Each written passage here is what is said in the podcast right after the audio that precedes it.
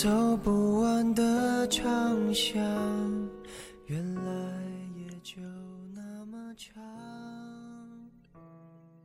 愿有人陪你颠沛流离，如果没有，愿你成为自己的太阳。这里是 FM 二四九三九四，给同样失眠的你，我是凌风。希望我的声音可以在你失眠的夜里带来一丝温暖。今天的这篇文章是来自南康的，我等你到三十五岁。晚安，陌生人。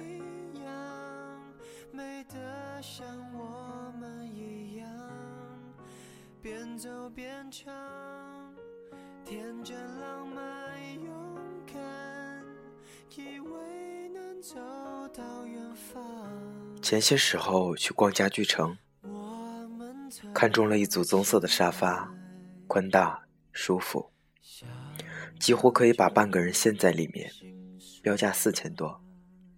对老公说：“买来送你啊，当结婚礼物。”他诧异的看我一眼，说：“胡说。”然后很感兴趣的去研究一个小茶几。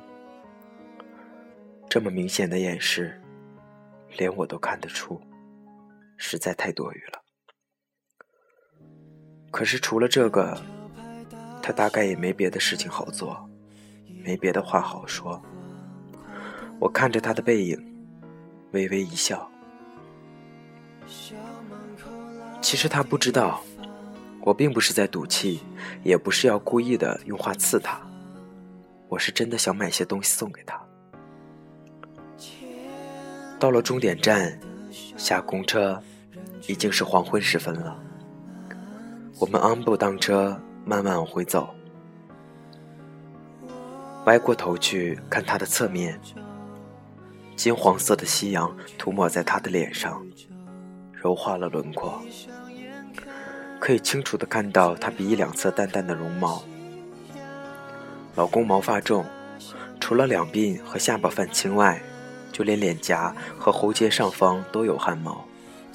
我一直努力说服他刮这两个地方，可是他不肯，怕刮过之后胡根变硬，到时候整张脸的下半部都会变成青色，像戴着个半，像戴着半个面具一样。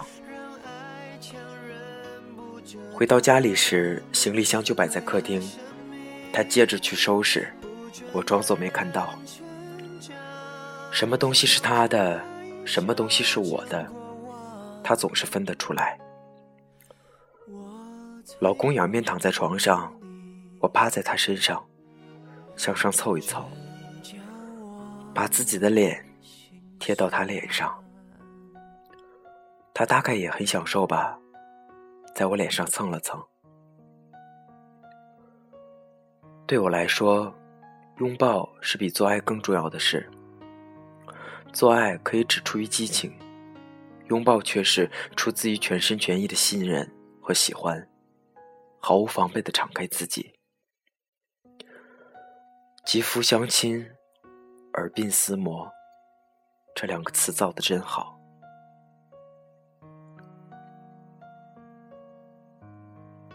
从一九九九年到二零零六年，七年的时间，爱着这个人，像已经变成了自己身体的一部分，理所当然的存在着。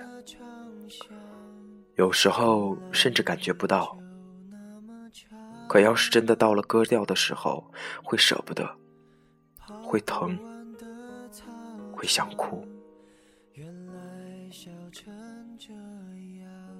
老公问我，以后会不会喜欢别人？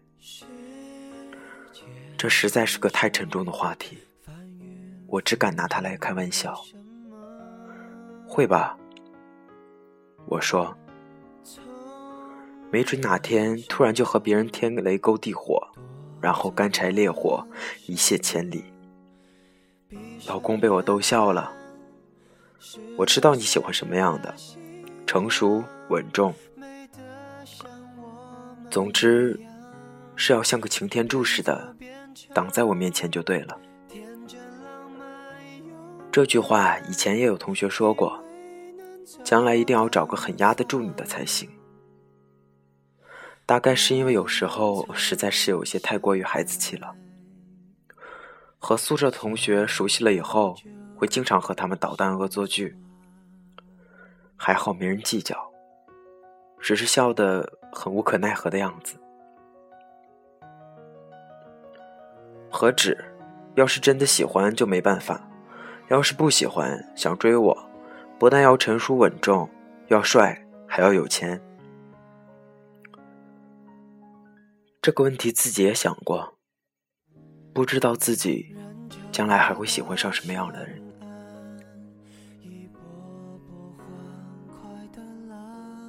可是想来想去，总会归结到老公的身上，脑海里浮现的都是他的脸。完全没有办法想到第二个，不是这个人就不行。有时候，真是让人很绝望。又想到送结婚礼物的事，愿使岁月静好，现实安稳。最喜欢的两句话，到时候贴在礼物上，送给他，因为自己已经用不上了。还有很多话想跟他说。如果有一天你过不下去了，来找我也可以，我等着。在他心里埋埋下种子，让他内疚，让他时时刻刻念着我的好，让他知道自己还有后路可以走，所以会受不了委屈。等一有机会，这粒种子就会就会生根发芽。然后等着我去收割。可是也很想跟他说，既然决定结婚，以前的事就不要再想了，专心过日子，融合进主流认可的生活方式，这样会轻松很多。何尝不是另一种幸福呢？何况，这其中还牵涉到另一个女人。算起来，他才是最无辜的那一个。我在这两种想法中间摇摆不定，无从选择。最终，还是自私的给他发了条短信：“我等你到三十五岁，如果到时你还不来，我就去找别人了。”我不无辜。可是我也没有罪，我只不过是喜欢这一个人罢了。死生契阔，与子成说，执子之手，与子偕老，实在是最悲哀的一首诗。生与死都是大事，不由我们支配。比起外界的力量。我们人是多么小，多么小，可是我们偏要说，我要永远和你在一起，一生一世也不分开，好像我们做得了主似的。还有半个月，他就要结婚了，离他搬出去也已经过了一周，没有再见过面，也没有回复我的短信，不知道他看了。有什么感想？走到今天这一步，我谁也不怨，因为早就已经有所觉悟，早就抱着多一天都赚到的想法。这几年的快乐和幸福，算是我偷来的，现在到了，都该还回去了。我也不想指天画地的说这个社会不公平，又有什么用呢？我向来是怯懦的人，没有做斗士的决心和勇气，所以隐藏在角落里，尽量不引人注意的活着。好歹也算是部门的副经理了，在他搬出去的那天，还是有很多人来帮忙，下属搬家公司。我坐在客厅的沙发里看着，在进进出出的人群中，相当醒目。有人叫我搭把手，我装作没听到，已经在极力控制了。可是脸色还是忍不住变得很难看。那些下属大概以为我们的关系很糟，在开了两句玩笑后，看我没接话，笑起来也很敷衍，就不再理会我了。电视电影上经常演，离别的时候，闲杂人等会自动消失，单独留下来两位主角。可是直到最后一次，所有的东西都已经搬出去了。他要跟过去收拾新房，那些下属又吵着让他请客，我们始终没有单独说话的机会。我坐在沙发里，仔细捉捕着楼下的动静，听见了他的说话声，听见汽车发动的声音。站起来，爬到阳台上向下看，车子正在缓缓的开走。我看着他开上马路，看着他被别的楼房挡住，看着他，直到再也看不见了。把他遗留下来的纸张、杂七杂八的垃圾都清理干净，又找来很多的衣服泡进水盆，再把所有的玻璃都擦了一遍。我得找些事来做。他一直对自己的同志身份相当的抗拒。有时候我会想，假如没有我，他一定会喜欢上某个女孩。他也从来没有说过喜欢过我，虽然我们生活在一起。这句话他也从来没说过，仿佛这句话一说出来，他就亲口承认了他自己的身份。我也没对他说过，只是写信的时候写过一两次。觉得“我爱你”这几个字说出来会难为情。这一个星期的睡眠，这一个星期的睡眠状况差到了极点。明明很累，躺在床上会陷入半梦半醒、昏昏沉沉的。偶尔听到一点大的声音，或是突然想起他，想起以前，整个人马上警醒过来。不可抑制的向东向西，再也睡不着，一直睁着眼睛到天亮。试过几次在半夜爬起来看书或者上网，不到半个小时又会觉得疲倦，躺回到床上，却还是没办法入睡。大学时已经养成这种昼伏夜出的习惯，同学们都说我是夜猫子。也试过借助安眠药，但非常不喜欢服药后醒来的那种感觉。毕业以后，这个习惯已经慢慢纠正过来了，最近却又有重犯的迹象。很久以前就听说过一个故事：一个寡妇每天夜里都会将一百枚硬币随手撒出去，然后一枚一枚的找。墙角、床底，等全找到了，差不多也就天亮了。知道他是因为寂寞，可也只是知道而已，没办法感同身受。如今再回想起这个故事，才觉得悲悯。现在的自己，也差不多是这种处境。晚上睡不着，可是起来后又会发呆，并不会觉得特别的难过，只是茫茫然的，不知道做什么才能打发时间。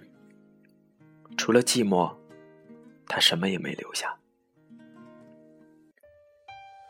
想起以后，也许还要这样过好多年，就使人觉得恐慌，所以会害怕。也许不可能坚持到三十五岁了。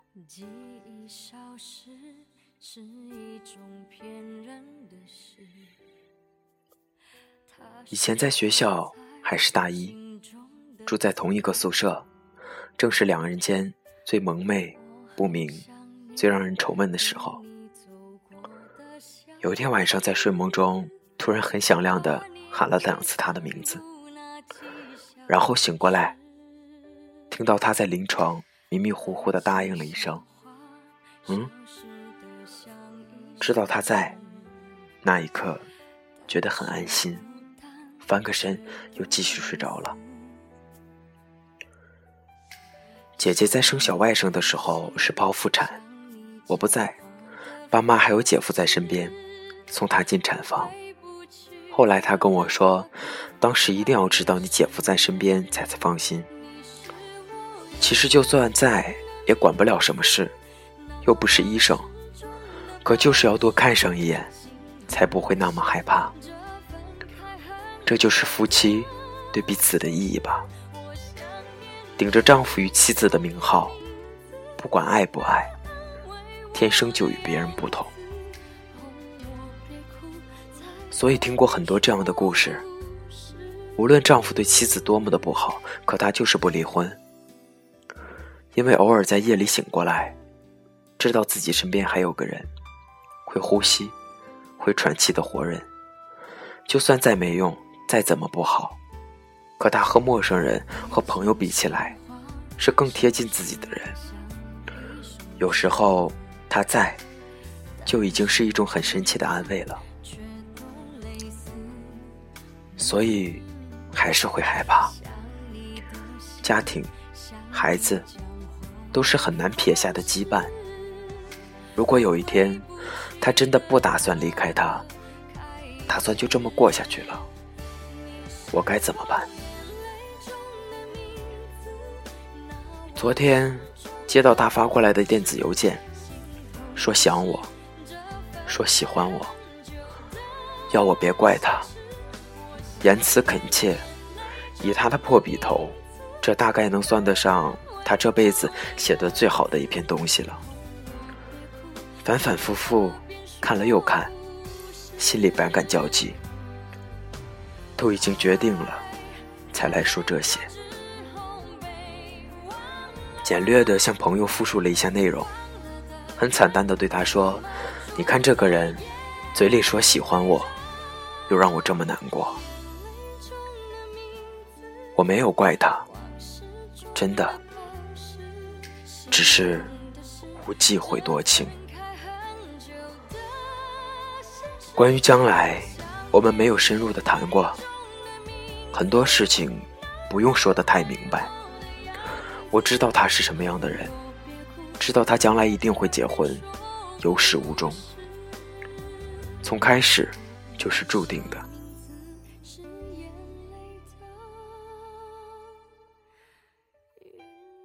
他是个世故的人，不会让自己同整个习俗对抗。若是没有外界的眼光，或许两个人可以就这么悄悄的生活下去。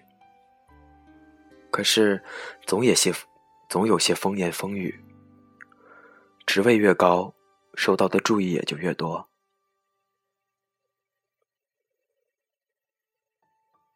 他最近大概在烦着请柬的事，到底要不要发给我一份？每次想到这个，就会忍不住笑。想起他为难的样子，一脸傻乎乎的。几个玩的好的同学会从别的城市赶过来参加婚礼。如果不见了我，应该会追问。毕竟谁都知道，毕业后我们还是在一起合住。最终还是决定不去了。他就要和别人结婚了。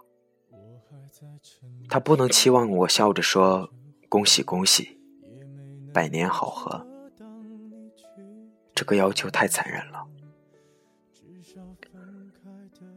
十岁以前，我们家和外公家是邻居，所以我算是看着他，所以我算是他们看着长大的。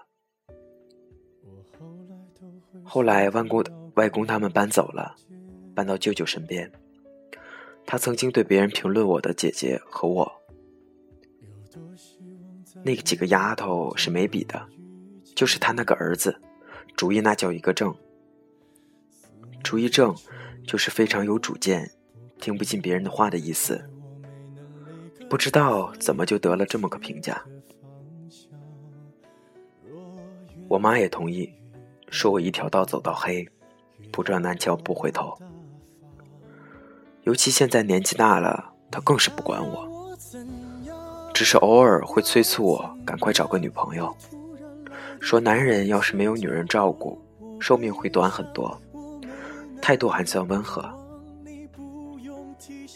知道，一向都是他尽管说，我不反驳，可是说完了。我该做什么做什么，阳奉阴违，试探的同他说过几次，说我谁也看不上，连自己都没办法，更不得可能和别人结婚，就一个人这么过一辈子，他很忧虑。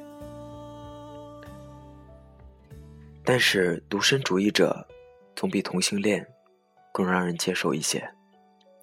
在我家的那个小镇上，闭塞落后，大概两。大概连两个男人可以相爱都没听说过，或者是根本拒绝相信世界上还有这种事情。最近一直在考虑，是不是应该离开这个城市。当时是因为他在才留下来的，现在他走了，我也该走了。留下来会时时刻刻的意识到他就在不远处。身边是他的妻子，或许不久以后还会有个孩子，或许应该去北京，换个环境，而且离家近一些。不知道将来会怎样，也许从此以后会刻意的屏蔽到所有关于他的消息。我比这个世界上任何一个人都更加热切的盼望他能幸福。只是想起这份幸福没有我的份儿，还是会非常的难过。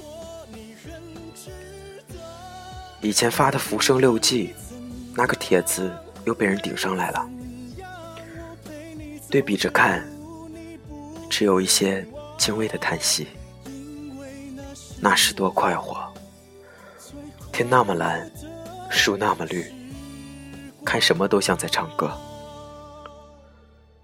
嘴上说不敢奢望天长地久，不过是故作姿态。想起他说，左右不过是一辈子，还是找个看得过去的比较好。言犹在耳，我却已经从天上摔到了地下。好消息是，同学从很远很远的北方坐了两夜的火车。向导师硬熬过来两周的假期，来参加婚礼了。在《浮生六记》中也曾提也曾提起过，以前的那么多同学中，他是唯一一个知道内情的人。毕业时还为此还为此感谢，写了一篇不够知己给他。秀才人情纸半张，大家聊发一笑。在本地工作读研的几个同学听到他到了，都计划要重聚，大醉一场，算是接风。他很坚决的打了回票，说：“谁说我是来参加婚礼的？”我们以前都笑他，是比以前苦行僧还要端正自己的人。大学四年，按时睡，按时起。没见他看过电影，没买过零食，没逃过课。他对所有人都是敬而远之，就连逛街也向来都是独自一人。所以大四的时候，他要我陪他去，我当时真是受宠若惊。他放出话，说很久没回来，所以拉我当壮丁。婚礼两个人，我们都是不去的。说实话，心里面倒有松了一口气的感觉。不参加说不过去，去了就等于把自己送过去，让人凌迟。有人说，痛到了极致，伤口会愈合的更快。可是我不敢保证自己能承受得住。听到老公要结婚的消息，千里迢迢从东北赶过来陪我，又将整件事揽过去，把我开脱出来。因为这个，从心底里感激他。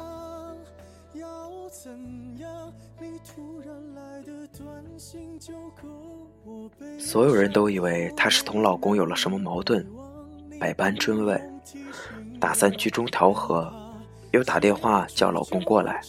说要给他赔罪，他不理会，拉着我在市里转了两天，故地重游。最近的睡眠状况还是不好，眼睛干涩的发疼，点再多的眼药水也没用。昨天逛街回来，觉得很累，躺在沙发上闭目休息。他坐在对面的茶几上，问我感觉怎么样。这还是第一次正面讨论这件事情。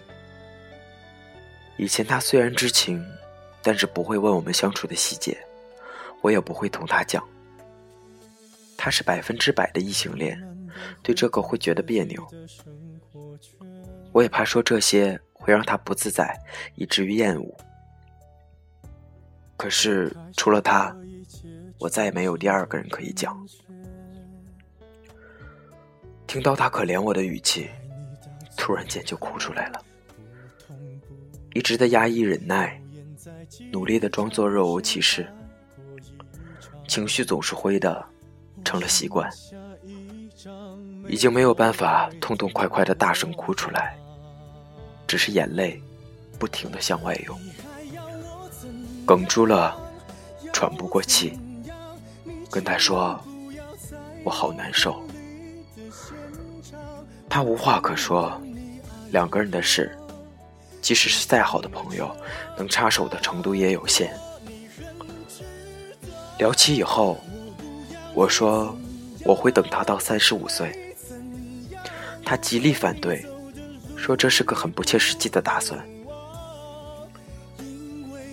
感情本来就是件不切实际的事，喜欢这个人，不是因为他帅，他好。或者是他有钱，而且他根本不帅，也没钱。我比别人更加清楚地认识到老公的种种缺点。他拖拉，总是要等到事情迫在眉睫才肯动手。他笨，老是学不好英语，还有点油滑。可是就是喜欢上了，不知从何而起，也没有附加的条件。南康，南康，快点长大。回帖里有人这样说：“我可以长大，可以像很多人一样，找个合适的人过下去。或许不是很喜欢，可是日子久了，彼此间总能培养出一点真情。或者很轻易的说分手，重新再找。”要不就干脆做个实际的人，在夜晚拥抱、接吻，天亮就成陌路。我当然可以，我只是怕，所有的抵不过这一个，因为不是他，醒来后只剩下加倍的空虚寂寞，所以很多时候不是愿意等下去。而是不得不等下去，知道能让自己这样喜欢着的人，这辈子都不会再遇到第二个了。人们常说，时间是最伟大的，一切都会被它消磨殆尽，无论是快乐还是悲伤，最后都最终都会过去的。我只能慢慢的向前。也许很多年以后，再回忆起今天的种种，那时候，心里或许已经有别人了，或许还在等，可是，已经记不得自己为了什么而坚持。又或许，他已经回到我身边了。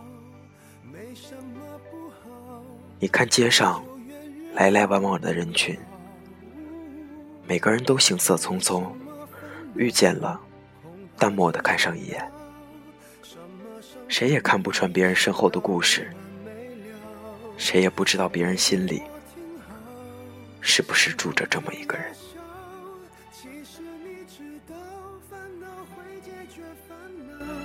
新的刚来到，旧的就忘掉。渺小的控诉，就是你想要的生活情调。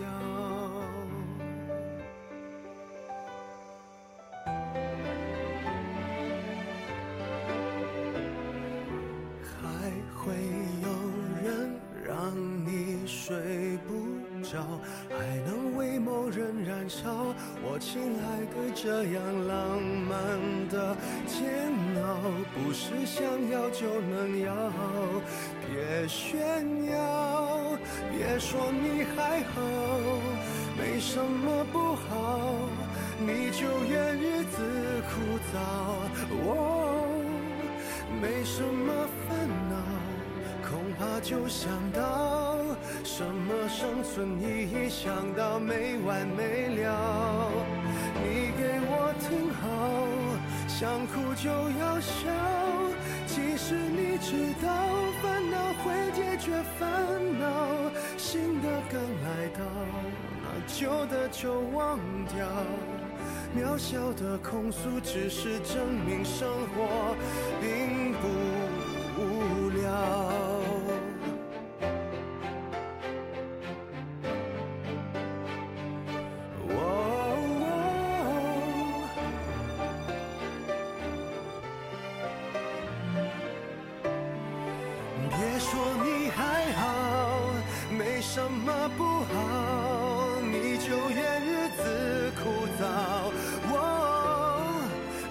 什么烦恼，恐怕就想到什么生存意义，想到没完没了。你给我听好，想哭就要笑。其实你知道，烦恼会解决烦恼，新的刚来到。旧的就忘掉，渺小的控诉只是证明生活并不无聊。别让我知道，其实你在背着我们偷笑。